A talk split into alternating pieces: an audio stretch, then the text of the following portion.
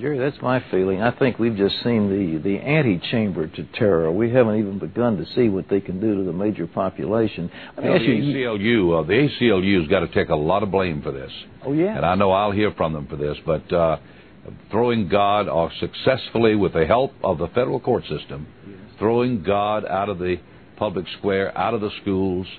Uh, the abortionists have got to bear some burden for this because uh, God will not be mocked, and when we destroy 40 million little innocent babies, we make God mad. I, I really believe that the pagans and the abortionists and the feminists and the gays and the lesbians who are actively trying to make that an alternative lifestyle, the ACLU, People for the American Way, all of them who tried to secularize America, I point the thing in their face and say, You helped this happen.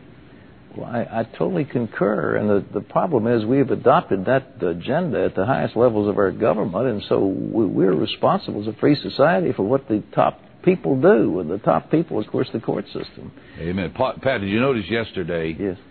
The ACLU and all the Christ haters, the uh, the American People for the American Way, uh, NOW, etc., uh, were totally disregarded by the Democrats and the Republicans in both houses of Congress as they went out on the steps and called out on to God in prayer and sang "God Bless America" and said, "Let the ACLU be hanged." That, re- in other words, when the nation is on its knees, the only normal and natural and spiritual thing to do is what we ought to be doing, and all the time calling upon God. Amen. This is from Jerry Falwell speaking about the World Trade Center bombings on the Christian Broadcasting Network.